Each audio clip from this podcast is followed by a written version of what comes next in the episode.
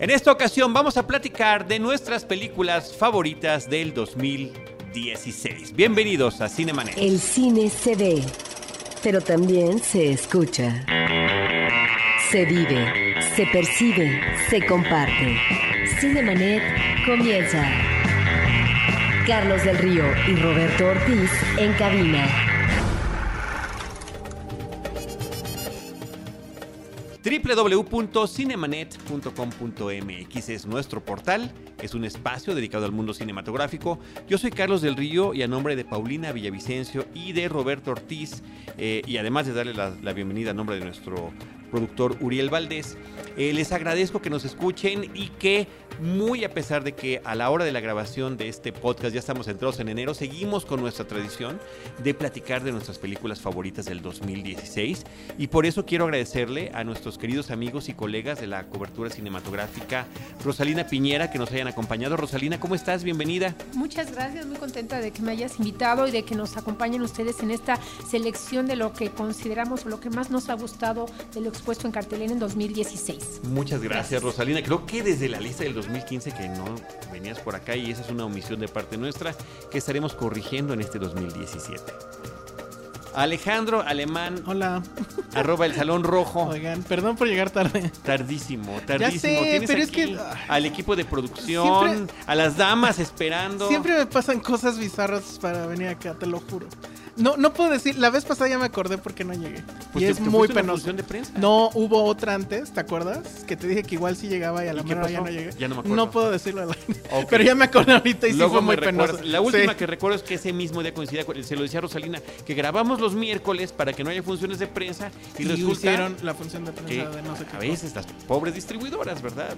Que- no me acuerdo qué película era, pero sé que estaba muy mala. Pero en Bueno, fin, saludo a- también a María Ramírez de Paramount, que está por aquí, nada más está escuchando, está tuiteando, no sé si está tuiteando, no, sobre nosotros, no, por supuesto que no, pero aquí anda, así que le mandamos un cordial saludo. Este, Alejandro Rosalina, en distintos momentos, en distintos años, este, hemos seguido esta tradición y que Sí. además la continuamos hace un mes más o menos en Filmsteria, de platicar de nuestras Aunque ahí sí favoritas. rompimos las reglas, eh, definitivamente. Ustedes díganme cuáles van a ser las reglas aquí. Normalmente, y Ujú. bueno, creo que Rosalina sí lo pensó y se lo agradezco mucho. Normalmente es las películas estrenadas en el año de enero a diciembre comercialmente porque son las que podemos compartir con nuestros queridos amigos cinéfilos que habrán tenido la oportunidad de verlas, ya que no la hayan visto es otra cosa, pero Sí, no son películas. Te voy a decir una cosa, ahorita que está el asunto de La La Land y que ya se va a estrenar y que Filmsteria en particular está particu- muy especialmente interesado. oye, lo logramos. Lo logramos. Hay que lo decirlo, logramos, sale al aire sí, todavía, yo- ¿no? Te, te retuiteamos, nos retuiteamos. a vamos, es un logro de todos. Bueno, Todo pero no sé si ya se supo o o es la primera vez que va a salir al aire esto de que se va a adelantar el estreno. Sí, que era para el estrena 17 de febrero. 20 de enero. En un Preestreno. es- preestreno que supongo eso quiere decir DF nada más. Y el 3 o 3 de 4 febrero. 3 de febrero ya se estrena nacional. Whatever they meant for that. O sea, no sabemos si sí va a llegar a muchos lados o no, pero bueno. Bueno, yo lo que yo quería decir con La La Land es que yo estoy harto De La La de los que nada más hablan de La La Land y los que no le hemos visto. Como los, los de los Globos de Oro, por ejemplo. Odias a la de los- gente de los Globos de Oro. Pues no, no, o sea, no los odio porque ellos eh, están en su derecho, pero todos los compañeros de aquí que ya la vieron, digo, ching, o sea, Pero me sí, de que Eh, de que en estos tiempos, cuando ya se pueden hacer los estrenos simultáneos, que tengamos que esperar Sí, tanto, ¿no? sí, sí, es tantas semanas justamente para ver una película, pues no es lo no es lo justo y yo creo que nos sucede nuevamente este año lo, lo de otras veces que es, es imposible, ¿no? Este solamente mencionar 10 películas de, de todo lo que hemos visto este año. Vamos a mencionar 10, que está en nuestro top 10, y después decimos también me hubiera gustado que quedara. Mención Tal, tal, tal. honoríficas, Exacto, menciones honoríficas. Menciones honoríficas. Bueno, entonces Alejandro, tu me, número me- 10. me voy a ceñir con esa Sí. regla. Y entonces nos vamos a ir nada más con las que se estrenaron. Sí, Entonces, bajo ese concepto. bajo ese criterio. bajo ese criterio. Bueno, ya estoy viendo que ahí tendría que modificar algo, pero bueno, lo digo más adelante. Mi número 10 estrena Busan, película coreana de zombies, que es cosa rara porque el cine de zombies creo que ya había perdido demasiada punch. Y llega esta película que es una película de género, eh, lo cual no quiere decir que simplemente siga los clichés, sino que creo que hay un muy buen ejercicio de cine, hay un muy buen ejercicio cinematográfico de- del director eh, Sang Go-yeon. que eh, la verdad es que es muy emocionante. La película de que va es un papá que tiene que llevar a su hija a la ciudad de Busan, allá en Corea. Y a medio camino en el tren se dan cuenta que hay una invasión zombie. No explican mucho más allá de ello. O sea, no sabemos de dónde vienen, no sabemos por qué. El chiste es que son, bueno, son infectados para todos los este, puristas del asunto. O sea, estos zombies que se contagian igual, pero que corren, ¿no? A diferencia de los normales que son lentos y tontos. Y la verdad es que es una gran, gran, gran película. Es como ver a un Spielberg coreano en pleno ejercicio de sus facultades. Muy emocionante, muy... eh, el final es eh, apabullante, creo. A, a aquellos que tengan hijos, hijas, etcétera, creo que les va a llegar en Está doble. muy fuerte. Está muy, muy fuerte, pero es una gran, gran película. Yo no la había visto cuando platicamos la última vez. Ah, ya, la, ya la vi en este 2017. La dejo en menciones honoríficas. Me parece que sí, está sensacional.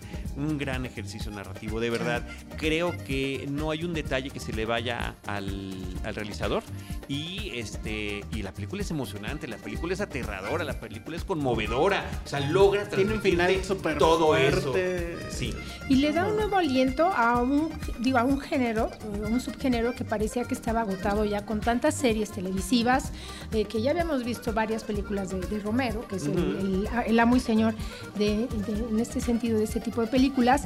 Y me parece que sí que refresca, que le da un giro, un nuevo, un ímpetu y que, y que ha logrado cosas que, por ejemplo, otras películas, ¿no? Como es- estoy pensando, este, Z.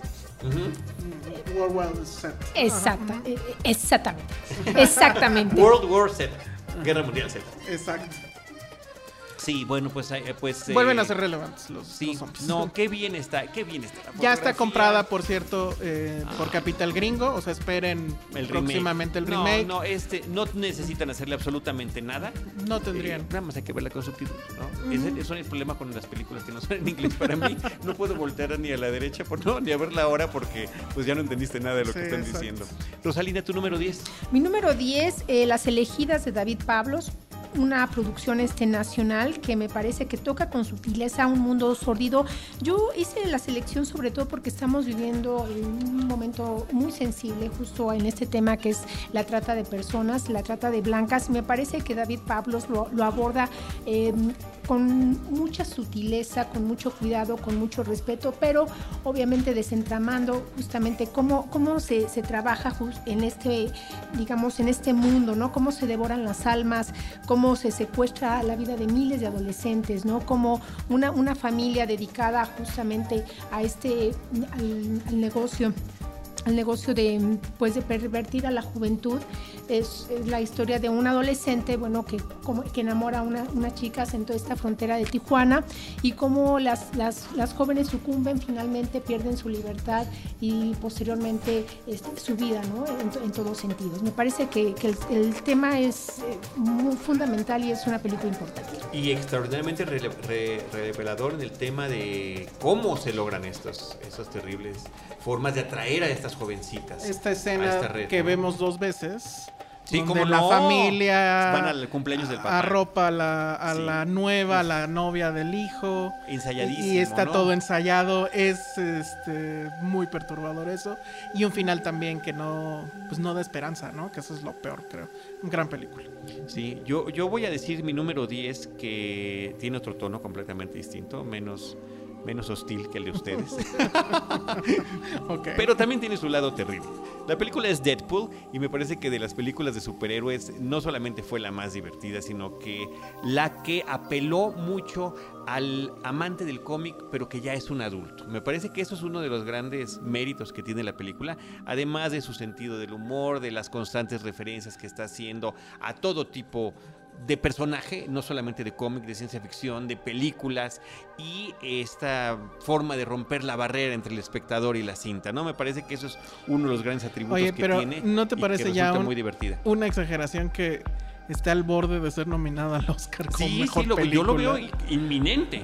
Con este asunto de que las nominaciones a mejor película pueden ser hasta 10, Ajá. se puede colar sin que, por supuesto. Que bueno, ya estuvo en los Globos, no ganó nada. Que pero- corre el riesgo de ganar, ¿no? Pero, pero No. sí podría, podría quedar podría quedar nominada. Pero creo que sí es una exageración. Sí, es una exageración. Sí, sí, yo cuando hice mi lista, se, pues, la hicimos a finales Sí. del año pasado, nos faltaban de ver algunas películas nada más del año, este sí estaba yo como temeroso, ¿no? Le decía a Rosalina antes de entrar a la grabación, como que no la quería poner, dije, no, pero es que sí me gustó. Es una película con la cual me divertí mucho en este 2016, además muy a principios del 2016, tuve que regresar a mis archivos para ver, para ver si efectivamente era de este año, ¿no? Lo veo ya tan lejano. Y aparte es una película, me parece que sin miedo y irreverente en, en todos sentidos. Esta secuencia inicial de los créditos tiene un Sí. humor, bueno, incluso que tan universal. Totalmente. Y, y me parece que es bueno, si la comparamos con Escuadrón Suicida, que fue como Ah, bueno. una de las grandes decepciones, me parece que en este sentido Deadpool creo que retrata cómo debe ser, un, cómo es un antihéroe, ¿no? Más allá, digamos, conocemos el perfil de Batman, pero conocemos también como el lado divertido o el lado, este, más, ¿cómo podríamos decir? El lado más eh, bufón, podríamos... ligero, ligero, humorístico, totalmente, ¿no? de los antihéroes. Creo que esa es la, esa es la parte más divertida de esta película. Eh. Alejandro, tu nueve. Mi 9, Cubo y las dos cuerdas.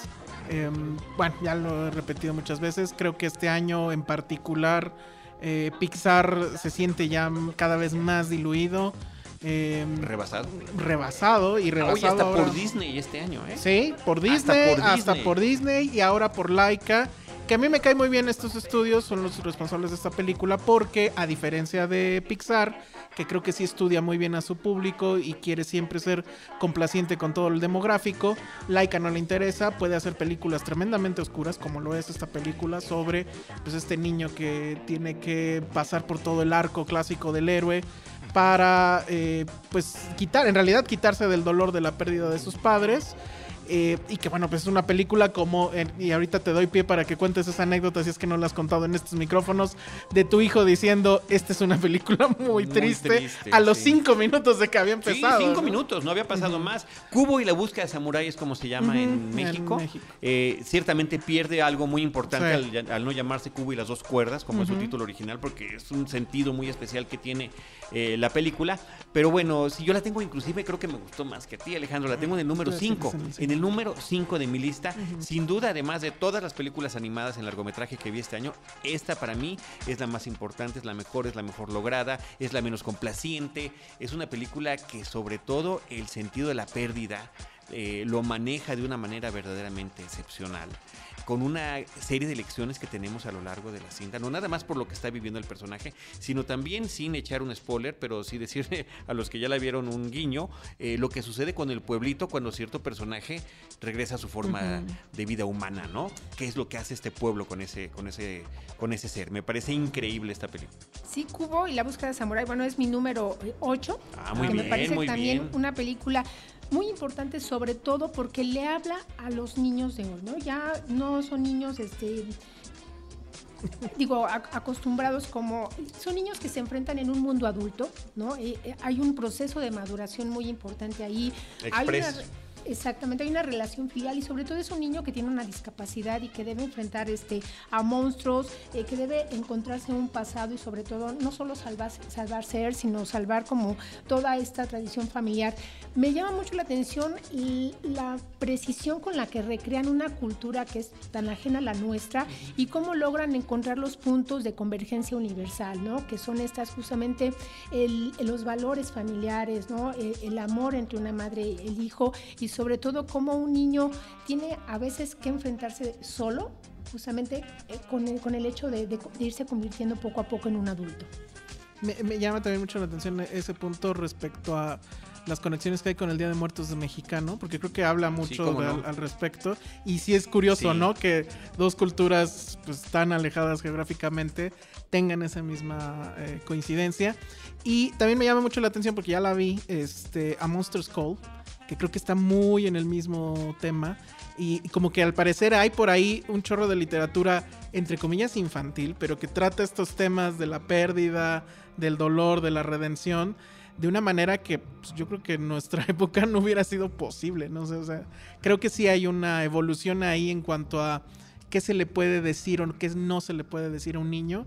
Y bueno, en el caso de Cubo lo hace increíblemente hermoso. ¿no? Y retomando un poco eh, Pixar, que, que, bueno, que había mencionado Alejandro, yo recuerdo que cuando vi Toy Story 3, justo me llamó el hecho de que, que, mencionaran eh, eh, a los niños, al público infantil, el tema de la muerte, ¿no? Y aquí estamos viendo justamente un niño que, que tiene que atravesar ese duelo, ¿no? Que hay, está, está la pérdida del padre y que luego se enfrenta justo con, con em, la, distan la distancia de, de la familia, ¿no? En este sentido, es un niño solo que tiene que enfrentarse en solitario justamente a toda esta aventura de la vida y la formidable y extraordinaria animación que tiene la película. Me parece que es soberbio. O sea, nos estamos viendo ahorita únicamente por el tema de la anécdota, pero hay que decir que en términos de animación, cuadro por cuadro, cada una de las figuras que recrean y que van moviendo son verdaderamente espectaculares. Y mira, se me hizo curioso que al final de la película, durante los créditos, te pasen un poquito del making, como para decir, este, como para que la gente sepa qué es lo que es. Me, me pareció que estuvo de más que metieran esa Creo que está padre porque a lo mejor la gente se puede ir por la onda de pues igual y es computadora. Es digital, y, sí. Y, no, de hecho es una mezcla de ambas cosas en algunas tomas. Pero más. Pero Laika es, es, figuras, ¿no? Cuadro por cuadro. Es su, su, sello de distinción es ese. Y bueno, y también mencionar eh, que esta es la primera que dirige el dueño de la empresa, Travis Knight, me parece que se llama. Em, como que se dedicó a aprender de las anteriores, de las anteriores y esta es la mejor. del, estudio es definitivamente la mejor. Y es original, ¿no? La historia es tiene mucha originalidad, sobre todo cuando de repente parece que se, las historias, este, todas eh, las películas de animación repiten, ¿no? Todas estas aventuras de que hay un villano, de que hay que salvar al mundo. De repente el, mundo que tiene que salvar este niño es el suyo, justamente. Padrísimo. ¿Tu película 9, Rosalina? Mi película 9 es el documental Llévate mis amores de Arturo González Villaseñor sobre las voluntarias veracruzanas que dan no solo alimentos, sino también que dan aliento a todos los migrantes que van sobre este tren de la bestia. Ya hemos visto algunos otros documentales justamente sobre la situación de todos los, los, sureños que tienen que atravesar nuestro país en búsqueda pues, de un mundo mejor y que se enfrentan al horror justamente. Y en este caso, el, documental de Arturo González Villaseñor no solo da el rostro, sino también les da nombre y conocemos cuál es el proceso de la manera en que arropan estas mujeres a todos lo que, los que podemos llamar los huérfanos del camino, ¿no? Mujeres que apenas tienen, digamos, para comer y que a partir de donativos pueden darle alimento, pueden dar este em, agua, justamente, y sobre todo ayuda, ¿no? Cuando hay algún accidentado. Son como todas estas historias y yo creo que destacaría aquí eh, este perfil del documental que va más allá como del, digo, lo conocemos el documental didáctico, sino de poner la mirada justamente en, los héroes anónimos que tanta falta nos hacen en estos momentos. No, es un trabajo importante. Es una película increíble. Eh, de hecho, es de las que, pues bueno, sí, me, molesté a mí mismo por no haberla puesto en la lista, o no haberlo puesto más adelante o más arriba. Es un gran documental y es una de las películas que sí, debo confesar, al verla sí me hizo llorar porque la anécdota, o sea, ver a estas mujeres que no tienen nada, que están al lado de la carretera y que como sea, eh, pues se hacen de recursos para cocinar arroz, para hacer estos que les llaman lonches, ponerlos en las bolsas, salir al lado de la bestia y empezar a, pues literal, aventarlos al aire para que los cachen los, eh, los chicos que van ahí trepados, incluso en algún momento, y esa es como que la historia fuerte de la película, cómo rescatan a uno de ellos, le salvan la vida, es, son, las, son los grandes olvidados de este proyecto económico de nación, y sin embargo son los que ponen eh, eh, la otra mejilla, eh, viéndonos este, muy católicos o cristianos, no sé, pero es eh, verlo, o sea, porque yo sabíamos de esto, pero no lo habíamos visto, verlo en, a cuadro y ver cómo estas personas encuentran un sentido a su vida que pues, no tiene, eh, son personas que ni siquiera tuvieron educación porque eran mujeres, también cuentan la anécdota de cómo ellas querían ir a la escuela, etcétera, y les dijeron, no, pues es que tú eres mujer, no tienes para qué ir a la escuela, tener hijos y punto. Entonces, bueno, esta, hacer esto les da todo un sentido a su vida y le da todo un sentido a este país. O sea, realmente son auténticas heroínas de esta nación tan falta de, héroes en estos momentos. ¿no? Gran, gran documento. Y que realicen el milagro de, ¿no? del, multiplicar el pan y los peces. Sí, tal, cual, tal, cual, ¿no? Porque dices, ¿de dónde sale para que todos los días ellas puedan estar ahí al pie de la bestia para alimentar pues, a sus hermanos? No los conocen, no saben de dónde vienen, pero ellas dicen, puede ser mi hijo, mi hermano, mi padre, ¿no?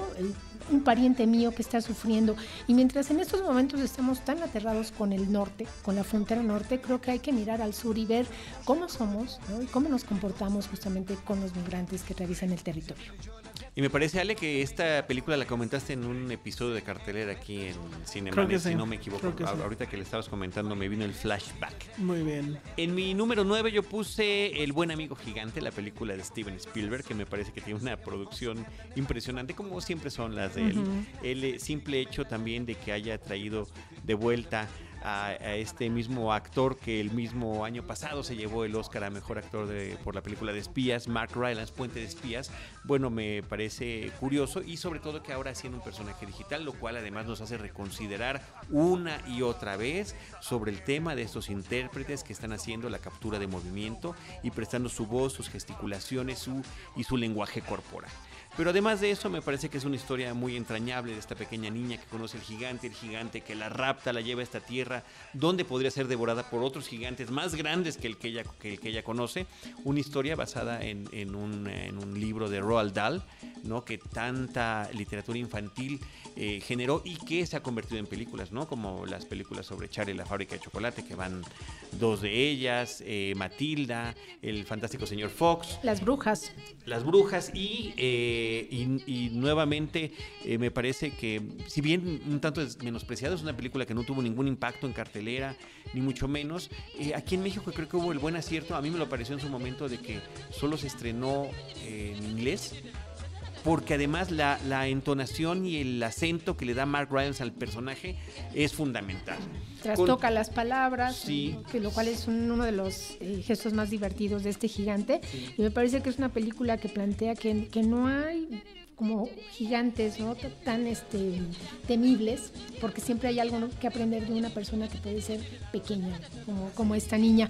Y bueno, yo creo que Steven Spielberg lo vuelve a hacer otra vez, nos vuelve a hacer sentir niños a los adultos que estamos que estábamos contemplando. Yo creo que esa es la magia, al final de cuentas, ¿no? Definitivamente. Y que no sé si ya conecte con todo el público por lo que vemos de la reacción en taquilla, pero finalmente me parece que el señor sí lo sigue elaborando, al menos con algunas generaciones. Sí, mi único problema con esa película es que sí siento que al final se le... No que se le salga de control, porque e- efectivamente tiene el control siempre, pero más bien el texto original, supongo, es el que se sale de control completamente, y esto de la reina, y todas las secuencias de los pedos. Sí, sí, sí, Este, sí, O sí. sea, de repente ya decías, bueno, esto ya es un vacilón aquí. o sea, yo en algún momento incluso pensé que iban a salir con que todo había sido un sueño. Bueno, es que parecía un de- definitivamente ¿no? parecía todo un delirio toda Ajá, esa parte, o sea, ¿no? se vuelve delirante. Pero, al- pero al mismo tiempo el hecho de cómo la reina conoce al gigante y la participación de Rebecca Hall, aunque, aunque sale poquito en la película, de verdad que me parece que hace un muy buen trabajo. Y bueno, y sobre todo esta niña Ruby Barnhill que lleva el protagónico de la cinta junto con Mark Rylance. Así que bueno, ahí está la película de Steven Spielberg, El buen amigo gigante. Alejandro, tu número 8. Mi número 8 ya se ha hablado mucho de esto. Rogue One. Me parece que es. La última vez que hablamos no estaba en tu lista porque no la había No la había yo visto. Por eso te digo que las listas son como fotografías, ¿no? O sea, van cambiando. O sea, bueno, son instantáneas de ese momento, pero pues la realidad va cambiando. No, sí, tenía, tenía que, que incluirla. Eh, definitivamente es eh, de todas las películas que se han hecho alrededor de la trilogía original, me parece que es la mejor. O sea, por mucho, obviamente, a las eh, precuelas de Lucas y la secuela de J.J. Abrams, episodio 7, no, no le llega ni a, ni a los talones. Eh, creo yo que la, la magia está en que eh, Gareth Edwards regresa no al, al- origen, que es este Lucas, sino a la esencia, que es Kurosawa. Hace una gran película eh, que, donde sí importan los personajes, le falla mucho la, la edición, creo yo, se notan los reshoots. Le falta tiempo para que esos personajes sea un poco más creíble este asunto de que ya son una pandilla, de que ya entre ellos se importan. Pero para, el, para ese momento a nosotros ya nos importan, son muy relevantes todos. Muy bien Diego Luna, que creo que definitivamente el que se lleva la, eh, la película es este personaje de nombre impronunciable, Irbum, no sé qué, el, el chinito. Este Ok, ciego. ok, sí, sí, sí. Y por ahí creo que he escuchado la. Una de las críticas que he escuchado es que era una película que no se necesitaba hacer. O sea, que no está contándonos nada realmente relevante. Ah, puede ser dentro del canon y lo que sea. Digo, para el caso, ninguna película es necesaria. Pero creo que es, una gran, es un gran relato, es una gran historia y el tema de Peter Cushing revivido por vías digitales y ahora, bueno, cuando la vimos, Sí, Carrie todavía Fisher todavía estaba con nosotros. estaba con nosotros y ahorita ya no. Creo que eso lo hace doblemente interesante. Pero para mí, cuando vi a Peter Cushing, sí se me detuvo el corazón un segundo porque fue realmente impresionante. Pensé, no sabía yo que iba a salir.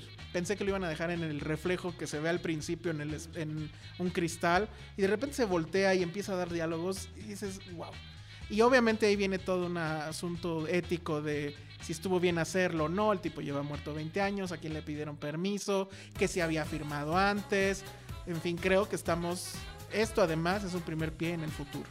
Sí, este, yo la tengo en la número 4 de mi lista. También es una película que como fanático de la saga de Star Wars me, me impactó muchísimo. Es una película además que fue curioso porque la experiencia en la sala fue de menos, de mucho menos a más, hasta el tope total. O sea, al principio decía, esto no, no me siento en el universo Star Wars, no estamos en el universo Star Wars, sí estamos, parece que no. Y de repente cuando llegue el final, bueno, estás de lleno en lo que conoces originalmente. No solo te digo que es por supuesto mejor que las precuelas, es por supuesto mejor que este desdeñable episodio 7 de Abrams, sino que también inclusive del regreso del Jedi.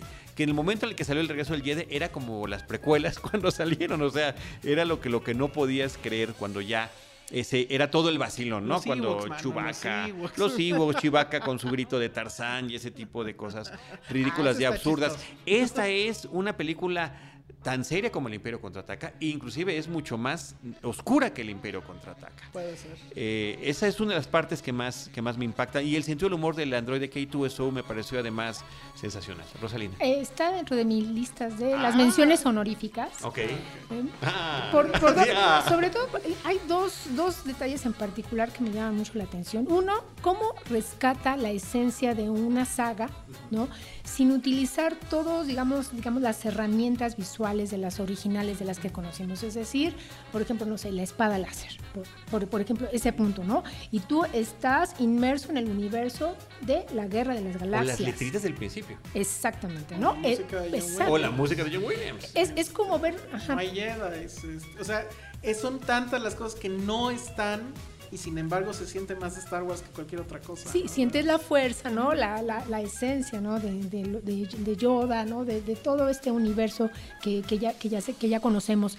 Y el punto número dos, por supuesto, es como la presencia y la fuerza femenina, ¿no? Que ya lo habíamos visto con la princesa Leia, ¿no? Que ya en los- la década de los 70 ya no es esta delicada princesa. Ella es la princesa que defiende su reino y que no está a expensas de que venga justamente un ejército tras de ella. Y yo creo que, que justamente poner también este rostro femenino, este personaje, ¿no? También como parte, pues, de esta salvación, ¿no? De, de un, un momento clave en lo que va a ser la Guerra de las Galaxias, a mí me parece que es muy destacable. Que es además una heroína renuente. No es como la princesa Sí, Leia que estaba exacto. convencida en todo momento, sino que esta llega a convencerse a sí misma. Sí tiene sus detalles por ahí la película también cuestionables, ¿no? Por ahí hay un muñequito de peluche de Stone Trooper que, que no sé qué nos hará pensar si en Estrella de la Muerte les daban muñequitos a los hijos de los de los, los souvenirs, de los mano. funcionarios, ¿no? ¿O qué? Pero bueno, y, eh, y- y sí, ya que uno se fija, el- la versión digital de Leia no está a la altura de lo que quisiéramos, pero a mí me causó un impacto profundo. Tampoco sabía que iba a ser Chris Tarkin, que es uno de mis personajes favoritos de las películas originales. Y no, yo lo estaba viendo y no entendía qué estaba pasando. O sea, dije, ¿cómo? Pero es, ¿cómo se logra parecer tanto? Eh, Sí, ya en el, en el, o sea, mientras más tiempo pasa, te das cuenta que de repente se ve medio robótico, Sí. lo que sea. Pero Dios, o sea, ya es ponerse muy quisquilloso con el asunto. Quedaría ¿no? pie para que después hiciéramos como un, un programa justamente acerca de este recurso, que como dice Alejandro, pues da pie a pláticas este, pues, Eternas. eternas sobre no, sobre te- tenemos derecho o no Sí. a verlos en pantalla No, yo creo que hay un no. problema ético y muy serio. Y moral, muy, sí. muy, muy moral, muy serio, muy, muy serio. Pero bueno, nos gustó. Ok, vámonos con lo que sigue. Eh, eh, ¿Vamos en el 8? Esa fue mi número 8. La número Siete, vamos siete. a la número 7. Vas. La número 7, Alejandro. Son of Soul. Sí. Eh, esta película sobre el holocausto, de- eh, holocausto perdón, de Laszlo Nemes. Eh, el tema con Laszlo Nemes es eh, que él dice, el holocausto no puede ser un género cinematográfico, que bueno, pues ya básicamente se ha convertido en eso, pero si lo es, no puede eh, desarrollarse desde la red de protección que te da ver todo desde una pantalla, ¿no? O sea, tienes que estar ahí, sentirlo, verlo como fue Y eh, con Son of Soul lo consigue. Es una película que yo no creo que volvería a ver. Es una película que se tenía que ver en el cine. Yo creo que pierde mucho si la ven en, en su televisor o incluso en el celular. Em, es esta cinta que tiene que ver, pues básicamente de, de estos hombres, no me acuerdo cómo se les llamaba. a No, los, tampoco me acuerdo. Los pero- que ayudaban. Ajá, eh, que siendo a- judíos. Son del sí. comando. Exactamente. Gracias. Y pues todo lo que tiene que pasar cuando eh, quiere rescatar a un eh, niño que está ahí y pues quiere sacarlo del campo de concentración y demás. Em, todo el tiempo la película está, estamos viendo, atisbando en el rabillo del ojo lo que está pasando y aunque no lo muestra todo el tiempo de frente, ya es suficientemente horripilante de esa forma. Y pues bueno, no es simplemente el shock value, porque el asunto es, así fue, fue peor. Y entonces pues ahí les va y vívanlo, ¿no? La verdad es que es un gran, gran, gran ejercicio que siento que tenía que estar en, en mi lista. El hijo de Saúl, de esta película de Hungría, bueno, está en mi número dos. No, ¿no? Me parece que sí es un, un filme único en muchos sentidos, como menciona Alejandro, y que a pesar de que trata de contar como esta historia... la cámara obedece justamente a la intención del personaje, que es eh, Saúl que quiere dar una sepultura, digamos, adecuada a un hijo que de repente adopta como suyo, ¿no? Que puede que es que es cualquiera o el hijo de todos, que todos los hijos que se, que se perdieron. Y entonces, bueno, vamos a verlo a él, nos vamos a concentrar en su imagen y todo alrededor difuminado, porque él también se va a concentrar en esa idea sin importarle todos los horrores que tiene que atravesar. Como dice, estamos justamente, no necesitamos saber qué está pasando, ya, ya lo conocimos, lo, lo sabemos, de hecho lo hemos leído en los libros de historia, en las películas, y es un horror que solo así difuminado podemos soportar en la sala de cine, pero me parece una película eh, que viene a romper como un poco em, tal vez como el, el acercamiento amable, digamos, o sutil que se, que se había dado para enfrentarnos con toda la crueldad del evento. Sí, inclusive hasta con esas películas que tratan de tener algún tipo de humor o de, o de enseñanza. Eh, en fin, eh, yo la tengo en el número 6, El hijo de Saúl. Eh, es una película que también me impactó profundamente. Eh, todo lo que han comentado, por supuesto, estoy de acuerdo. Y el manejo narrativo con esta cámara en mano. Parece que hubieran hecho un documental siguiendo la espalda del personaje en el lugar y en el tiempo de los hechos, como si la cámara se hubiera trasladado hacia esa época. Y sí, por supuesto, está ese trabajo de fotografía eh, con, con ese estilo para que lo que está alrededor se vea borroso y que solamente veamos en primer plano, en foco, al personaje principal. Inclusive cuando empieza la película, yo estaba a punto de salirme después de un minuto de que se veía la película borrosa a decir que, que estaba mal la cinta, ¿no? Pero justamente eh, desde ahí nos atrapa, me parece que el director con esto más, con la historia de este hombre que efectivamente eh, se aferra a lo poco que le puede quedar de cordura y de, y de humanidad, con, eh, tratando de, de- de darle esta, este fin eh, pues propio, a un, aunque sea al cuerpo de una sola persona, ¿no? Sí, por lo que atraviese y así el director nos obliga a acompañarlo todo el tiempo, porque no, no hay escapatoria visual ni tampoco eh, de, de ánimo. Y como dices, sí es una película muy difícil de verla por segunda vez, pero bueno, yo creo que bueno vale mucho la pena, ganadora del Oscar como mejor película Sí. extranjera. Y ahorita le acaban de ganar el, el Globo de Oro. Ah, no, no, Me parece que sí. Ah, no es. ¿No? no, no, No. estoy casi seguro que no. Ok, equivocación. Rosalina, tu número No, 7. no. Mi número 7, por aquí lo tengo. Ah, La langosta, cuarto Ajá. largometraje del griego Yorgos Lantimos, que me parece que es el amor en los tiempos del desamor, eh, cómo se construye eh, un mundo ficticio, que yo creo que esto es, es como el plus de este director, ¿no? Poderte hacer creíble todas las tramas de sus películas que son verdaderamente eh, singulares, ¿no? Hay que recordar, por ejemplo, este, Alps, ¿no? Que, que se trataba como de este grupo que prestaba servicios de ocupar el lugar de la persona que se había, una persona que se había muerto en una familia. En este caso, con la langosta, pues vamos a estar en una sociedad donde obviamente se castiga la soledad, ¿no? Toda, todos los, este, los solteros, eh, si no se consigue la pareja adecuada, donde no puede haber una mentira, donde no puede haber una, una este, ficción, eh, va a ser convertido en un animal. Y a partir de ahí, bueno, comienza esta especie de competencia justamente donde también va, va a participar un grupo rebelde, ¿no? que, que va a defender justamente pues, las decisiones este, personales. Y, y la tesis final de la película, que me parece que es literal, el amor ciega. Está en mi número 3. Es el para mí es el amor en los tiempos del Tinder. Es la gran comedia del año, pero que no tiene ninguna risa. Porque es ridículo, porque es, eh, es mostrar estas cosas que creo que hemos visto muchas veces. De cuántas veces no conocemos a alguien que está en una relación simplemente porque tiene que tener una relación, porque le tiene pavor a estar solo. Entonces, que se autojustifica de las maneras más tontas. Bueno, pues aquí la autojustificación viene a partir de este asunto de si no es este mundo distópico donde si no tienes una pareja, eh, te mandan a este hotel y tienes 30 días para conseguirte pareja y si no, te van a convertir en un animal, el animal que tú quieras, pero te van a convertir en ese animal. Entonces, con esta trama totalmente descabellada, hace esta fotografía de, de- de la sociedad, del amor en esta, en esta época, y no nada más se queda con esos que tienen miedo a la soledad, sino que también ve el lado contrario, ¿no? El, el- grupo antagónico que es todos los que creen que el amor es una tontería, que estar con alguien es este, venir a menos. eh, Y que también castigan. y que también castigan, ¿no? Y entonces, para todo, apunta para todos lados el director, lo cual me parece fabuloso. Y creo que solo queda verlo y reconocerse en ello. Gran, gran película. Está en mi número 3. Y Yo no sé cómo vamos, pero ya me salté una mía. Este, no dije la número 8. Mi película número 8 es Salve César, de los hermanos Cohen. Eh, es una eh, increíble eh, película que le da un aire especial para hablar sobre, sobre Hollywood. O sea, es el cine dentro del cine, eh, Hollywood hablando de sí mismo, de los grandes géneros cinematográficos, del musical, de la película bélica, del western, del drama, y cómo nos puede mezclar todo esto además en el, en el entorno de esta terrible Guerra Fría, y cómo caricaturiza también el tema de la Guerra Fría, ¿no? Como si fuera una, a mí de las partes que más me doblaba de la risa en el cine, era como toda esta supuesta paran- paranoia macartista de que los eh, guionistas de Hollywood estaban influyendo con, con propaganda a través de las películas, era una realidad.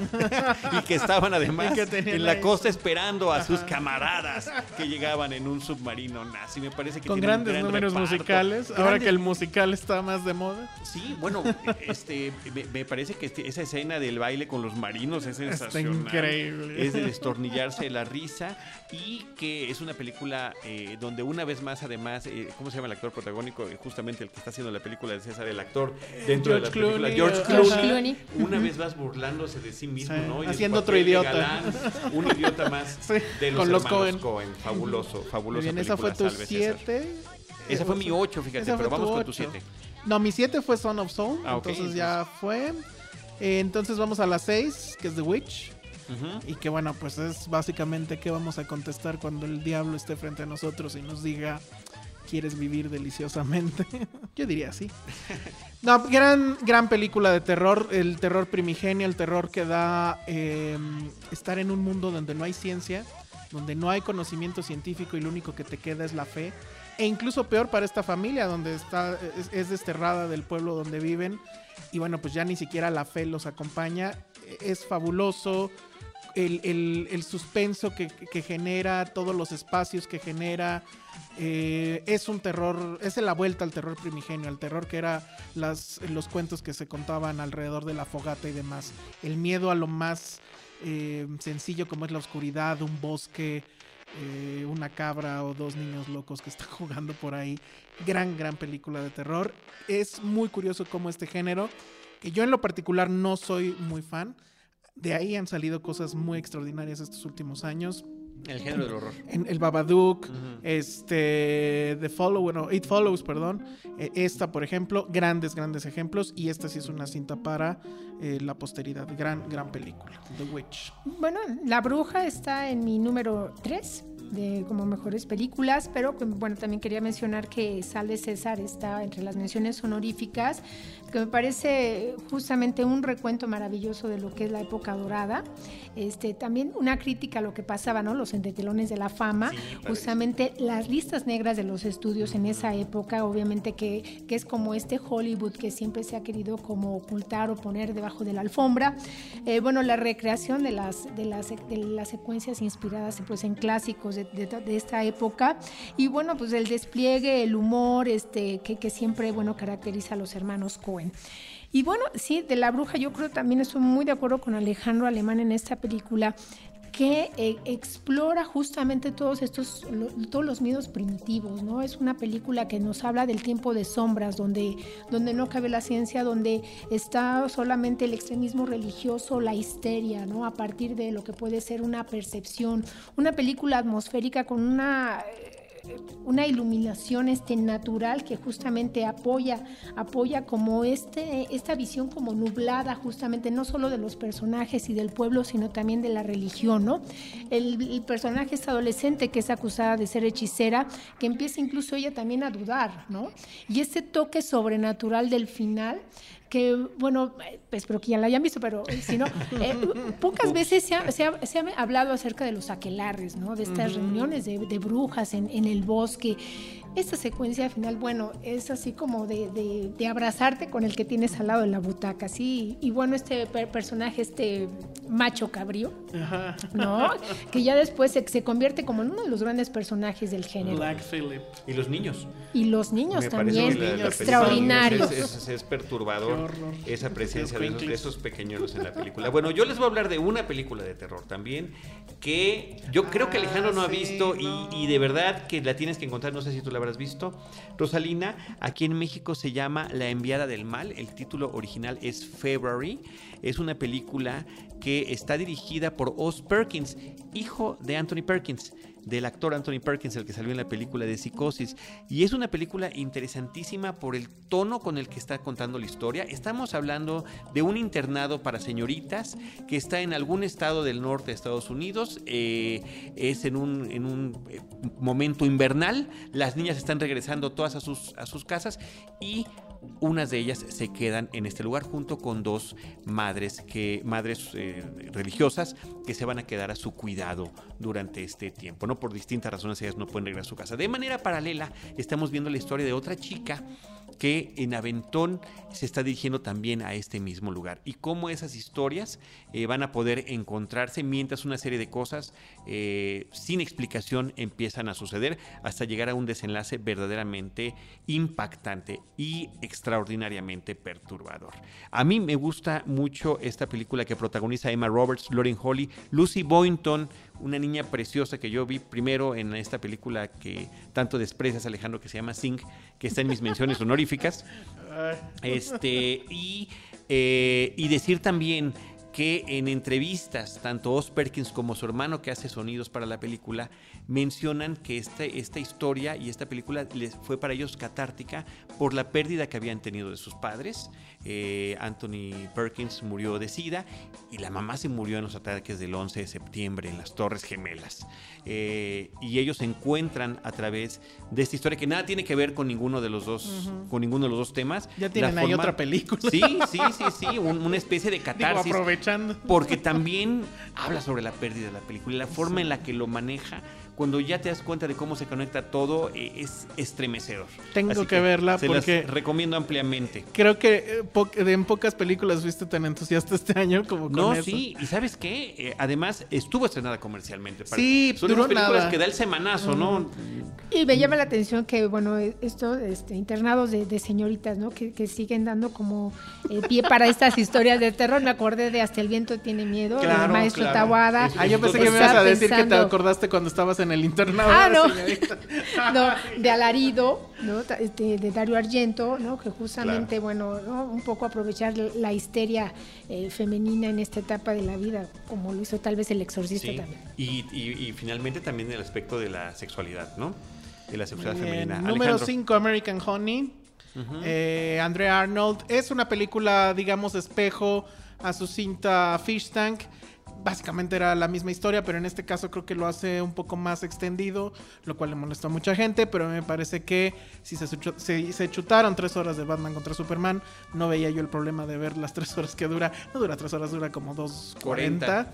De American Honey, que es, por momentos es un musical, por momentos parece documental, por momentos para mí es Bonnie and Clyde, que es sobre esta niña que es una no actriz, se la encuentra en un Spring Breaker, eh, que vive, em, pues no sabemos exactamente cuál es el, el- cuál es su papel dentro de esta familia, porque está cuando la conocemos, cuando se abre la ventana, eh, la vemos cuidando a dos niños que no sabemos si son sus hermanos, si son sus hijos, y después se le cruza por ahí Shia LaBeouf en esta camioneta llena de adolescentes y que van de pueblo en pueblo vendiendo revistas. Entonces le dice, bueno, pues si quieres ganar dinero, únete a este asunto.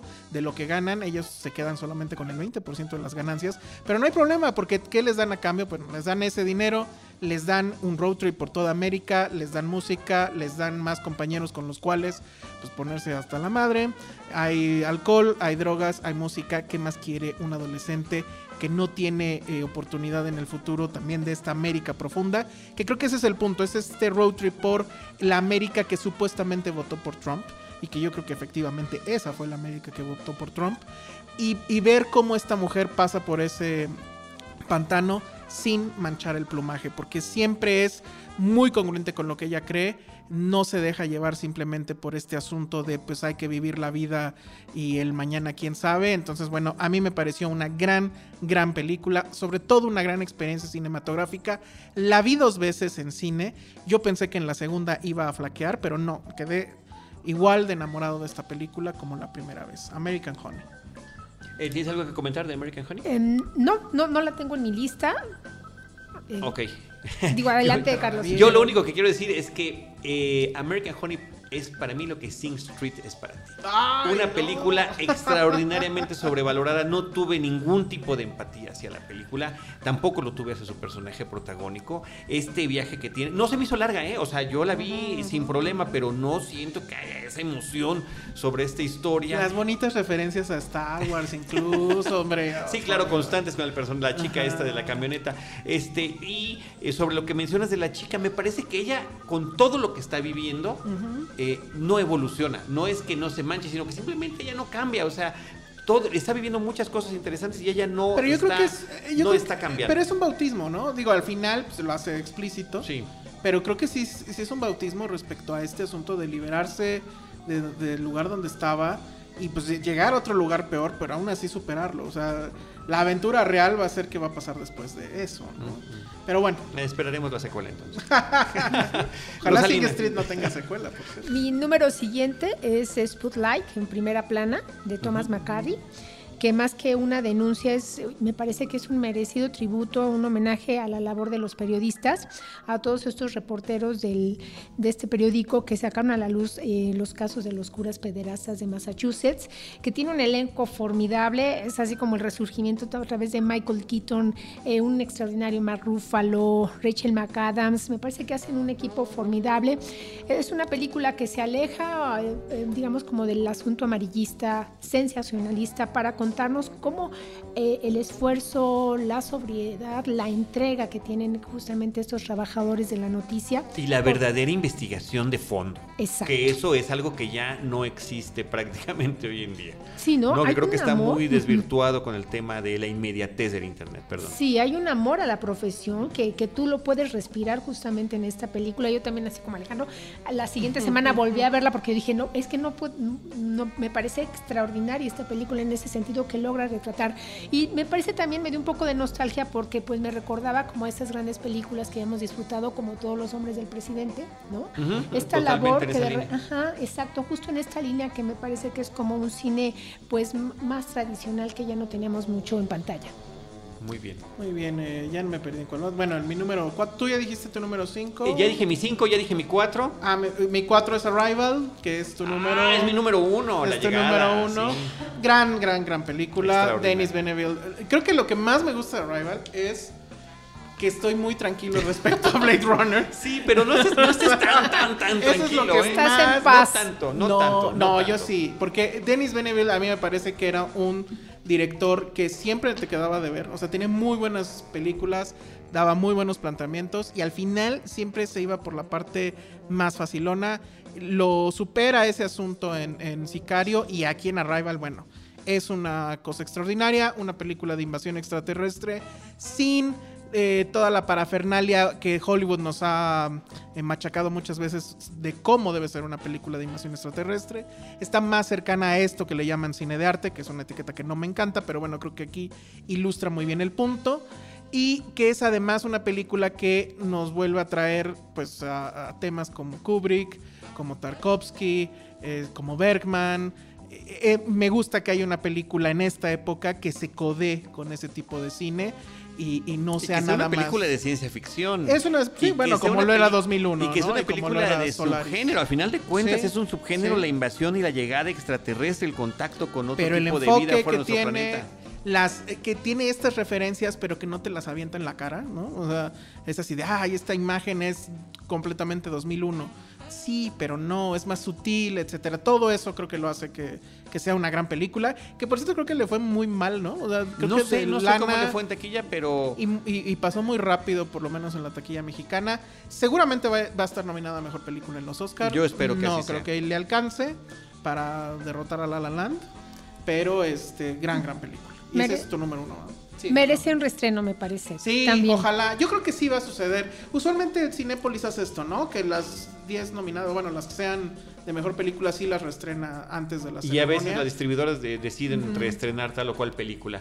Ojalá Eh, ¿La tienes tú en tu La lista? tengo número uno, Ah, la llegada de Muy bien. Rosa. Qué buen gusto tienes, Rosalina. Qué bárbara. Claro que sí, porque me parece que es uno de los más fascinantes encuentros de, de dos mundos que hemos visto, digamos, en pantalla, ¿no? El lograr establecer este, el contacto con, con el otro, ¿no? Que en este caso, pues, viene de otro mundo, y donde eh, se plantea como una ruptura acerca de lo que conocemos como la concepción del tiempo, la vida, este, y sobre todo la comunicación. Me parece sobre todo muy interesante eh, para quienes no la hayan visto, bueno, la manera en que se son representados estos eh, extraterrestres, justamente la manera en que se logra crear como un vínculo emocional, la manera eh, también en que aborda este Denis Villeneuve esta, esta trama, donde también eh, hace como una especie de, de reflejo acerca de, de- de romper justamente con el esquema del tiempo, ¿no? No sabemos, no es una historia lineal, no es una historia sencilla y te deja, me parece que muchas preguntas. Es de esas pel- películas donde sales y tienes que inmediato que empezar a conversar sobre. Sí. Empieza la, una segunda reflexión, una segunda mirada, ¿no? ¿Qué te dejó? ¿Qué le entendiste? Esto no lo comprendí muy Y bien. Bueno, spoiler, spoiler, spoiler.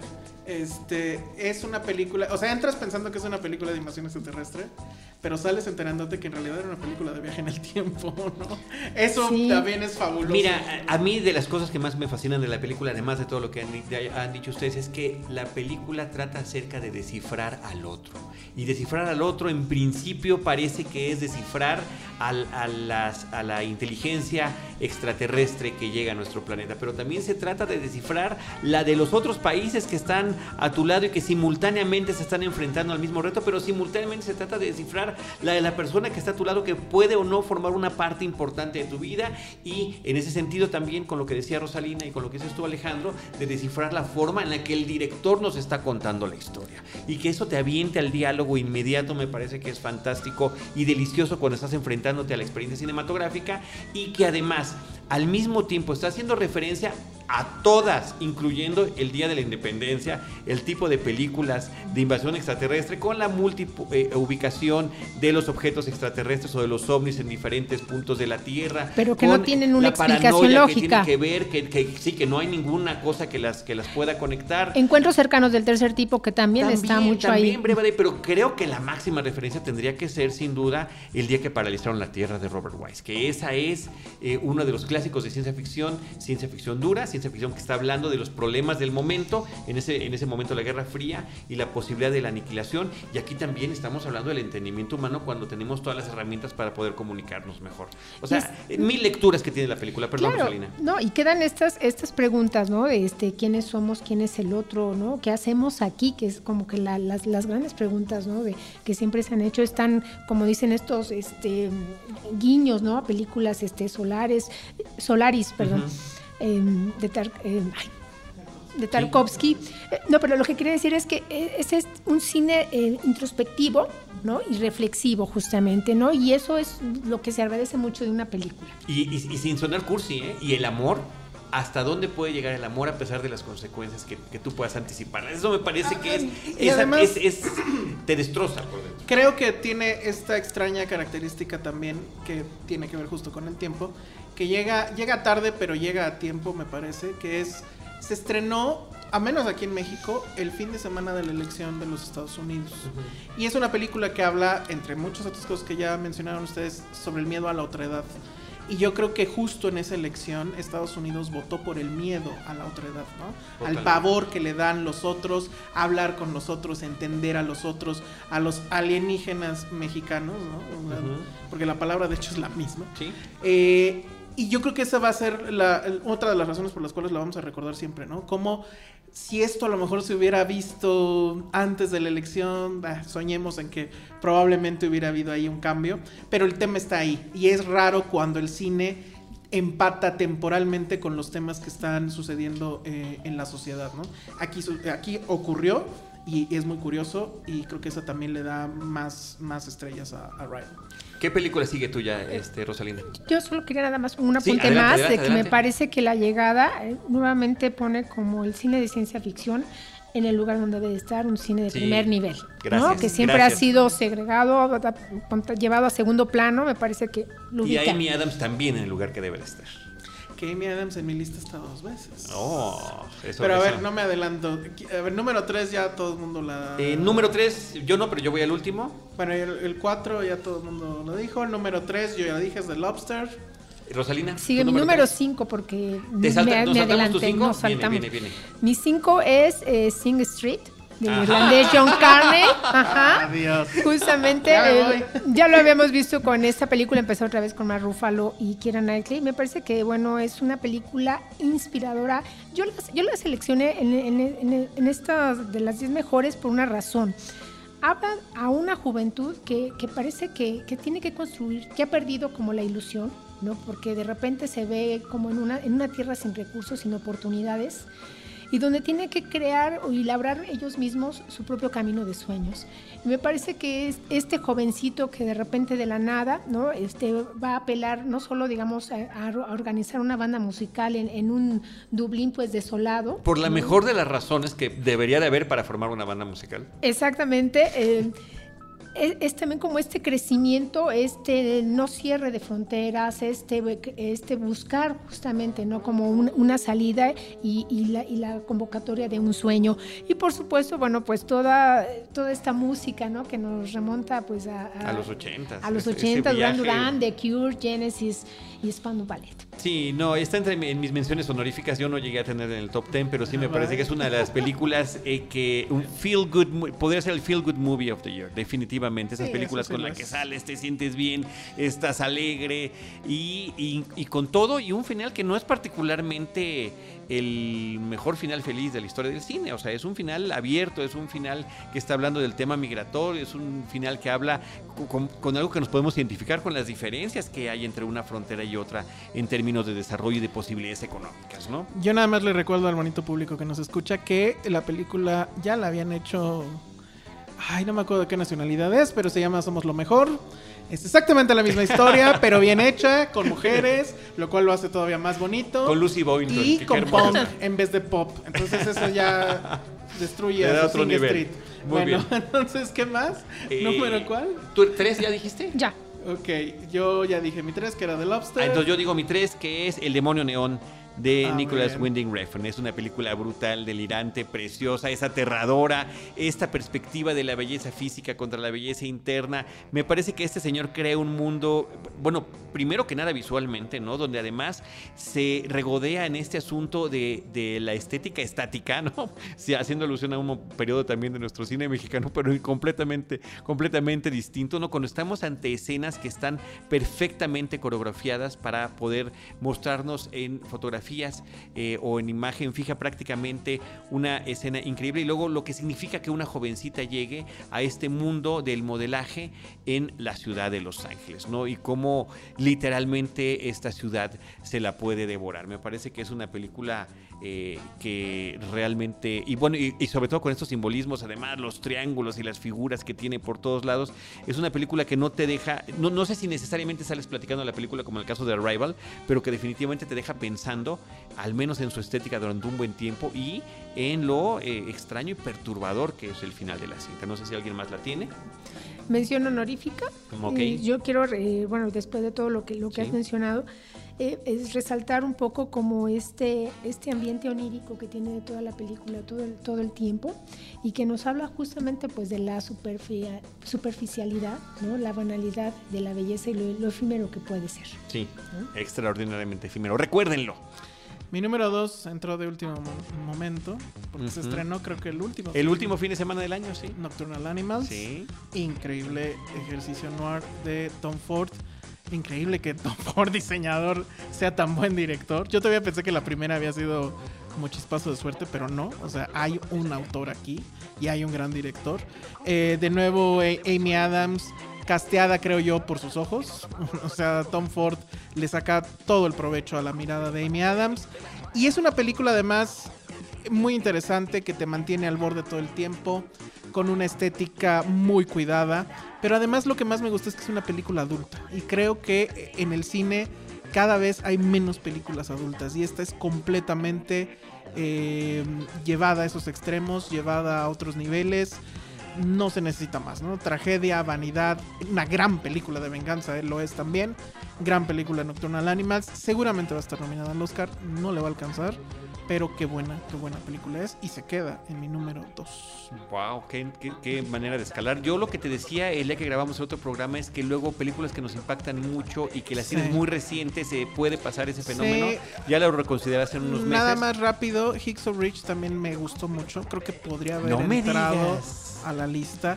Sí, o sea, Qué fuerte. Mel Gibson está loco, pero es un loco genial. Sí, pero tiene algunos excesos que después platicamos en, otro momento. Este, yo tengo en, mención honorífica a Nocturnal Animals. De verdad que es una película que también me dejó igual que, que- fíjate, le veo mucha similitud al Demonio Neón. ¿eh? Siento que ahí Sí, hay yo también. vasos comunicantes muy importantes que tienen las dos películas, eh, pero sobre todo el tema, eh, la forma en la que él puede combinar la historia que está sucediendo en tiempo real, la historia del libro que está leyendo esta mujer y los flashbacks que tiene y cómo de repente esas fronteras se, se diluyen, no se entienden y además es correcto que no se entiendan porque al final de cuentas todo está, todo, todo tiene que ver con lo mismo, ¿no? Que es este tema que tú decías de la venganza, que creo que no hay que decirle más. Uno de los mejores repartos del año. Sí. Me parece increíble que solamente hayan El tema de que Kikas haya ganado un Sí, Globo Aaron, de Oro. Aaron, a este chico. Uno de los mejores villanos. Sí.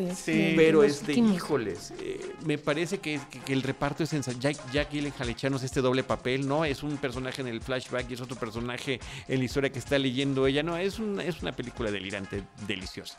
¿Quieres decir algo? Me- este, mención honorífica, a mí me parece eh, que también hay que aplaudir que este director haya abandonado el mundo de la moda y mejor se dedique a hacer ¿Lo cine. abandonó? No, no lo abandonó. No lo abandonó, De alguna hecho, momentáneamente. da- dato curioso, yo pensé que todo lo que se veía, bueno, porque estamos viendo esta sociedad vacua pero llena de dinero y que se viste bien, etcétera. Yo pensé que todo lo que se veía era un Tom Ford. Y no. hay nada Y no, de su y marca. no. Porque justo el tema es que se está burlando sí, de claro. un poco, ¿no? Sí, De- pero bueno, de él es el que vistió a. James Bond en las últimas tres películas, por ejemplo, ¿no? Daniel Nada Craig. más ni nada menos. Muy curioso. bien.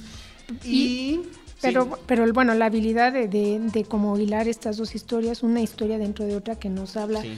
acerca de... Yo como digo que tú- tres, ¿eh? Pero el flashback es otra historia, ¿no? Y es la más importante.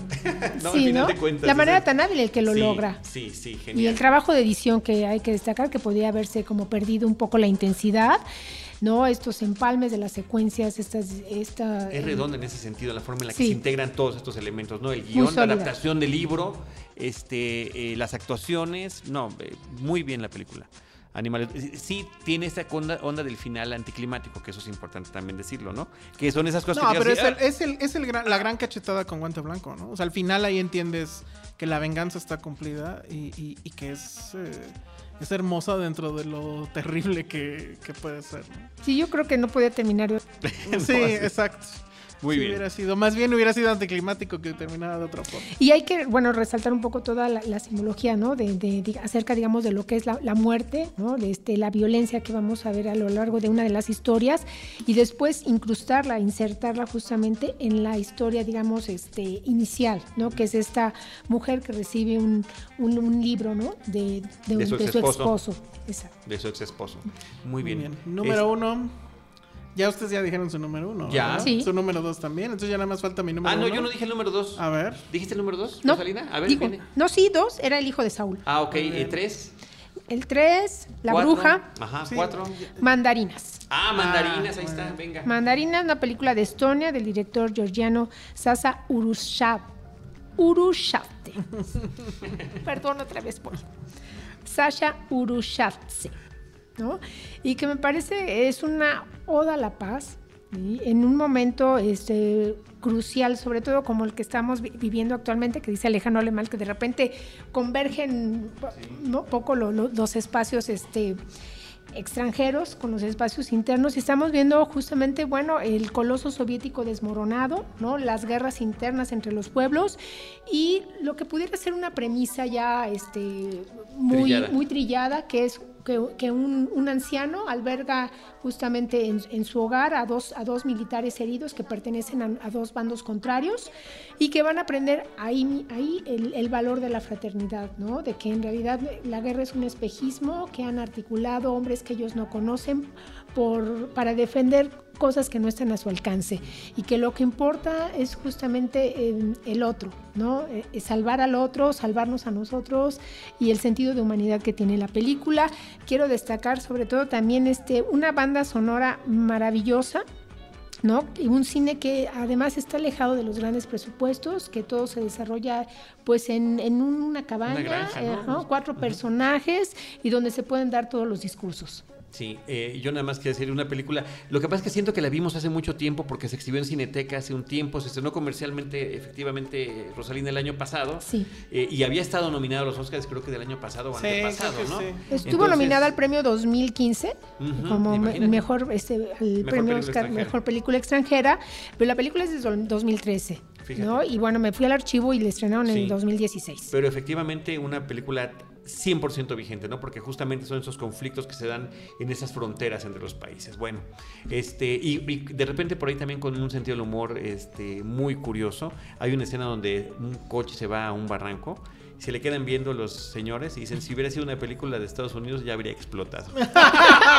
Sí, exacto, ¿no? Yo no la vi. Y cómo sortea los lugares comunes, ¿no? Porque Sí. podría, como tú dices, pues ya es es una historia que ya conocemos, que ya sabemos por dónde, por dónde va el, el acento, y sin embargo es una historia, bueno, enternecedora, Sí. muy, muy emotiva.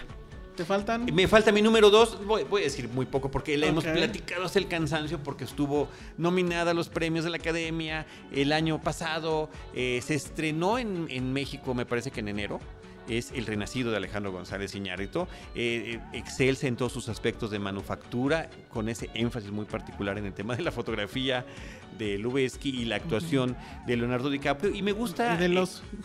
y me gusta mucho el manejo de un tema eh, de, la, de la narrativa en general, ya sea en, en la literatura, en el cine, en el teatro, que es el de la venganza, ¿no? La forma en la que es abordado también, digo, al igual que en Animales Nocturnos que le dan la vuelta a este tema, bueno, este también lo trabaja de una manera muy especial, muy el estilo del Conde de Montecristo, me, me gustaría pensar, ¿no? Eh, una película verdaderamente impactante, pero ya sentimos que fuera no del año pasado, sino de hace dos años. Sí, al- algo A así. estas alturas. Muy bien, El Renacido de Alejandro González Muy Iñárritu. bien, rápido les voy a contar mi número uno y saldré huyendo porque tengo que ir a grabar otro podcast por ahí. Que se llama Filmsteria. que se llama. Filmsteria. Saludos, José, no me odies.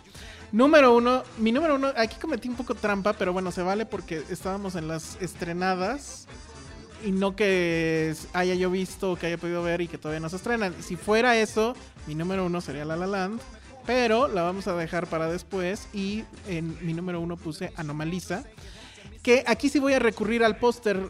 Rara vez el póster tiene la razón, pero aquí lo ilustraba muy bien. Es la película más humana del año y en la cual no sale ni un ser humano en la pantalla. Es animación cuadro por cuadro de estas marionetas que están simulando eh, nuestro mundo.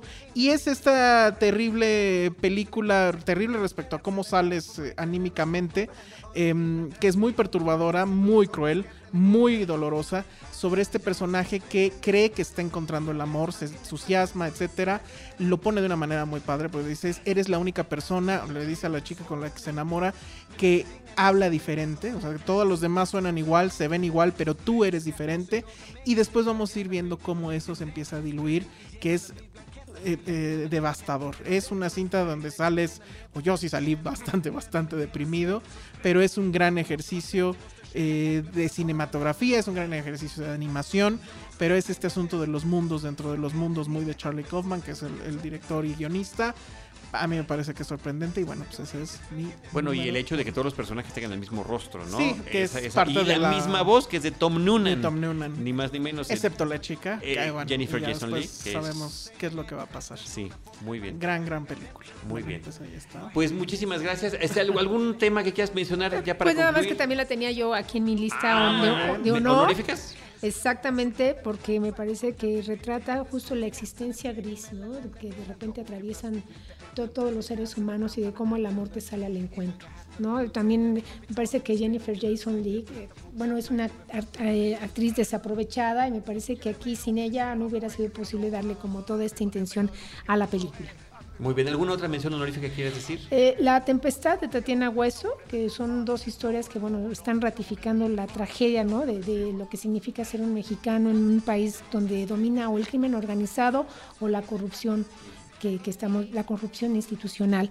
Eh, Bellas de Noche, me parece que es como una, mm, este, un, un recuento de todas las, las mujeres que reinaron ¿no? hace algunos años, Lin May, Wanda Seux, Rosy Mendoza, la princesa Yamal, Olga Brinsky.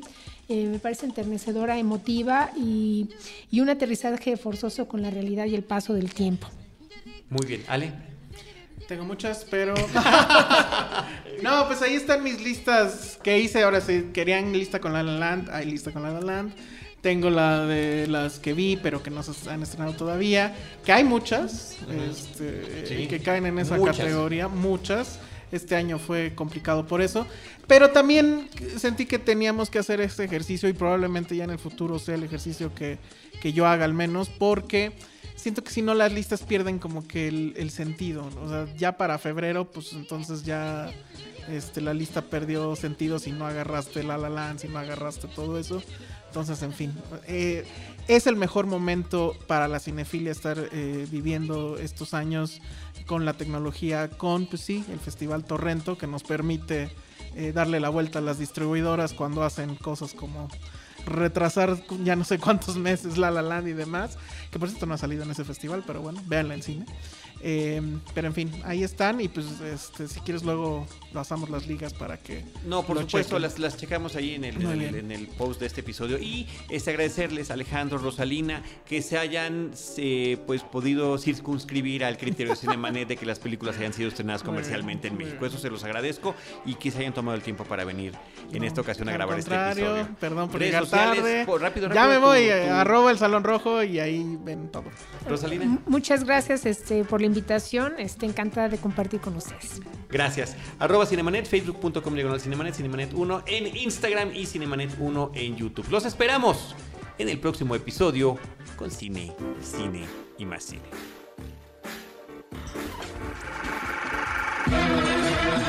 Cinemanet termina por hoy. Más cine en Cinemanet.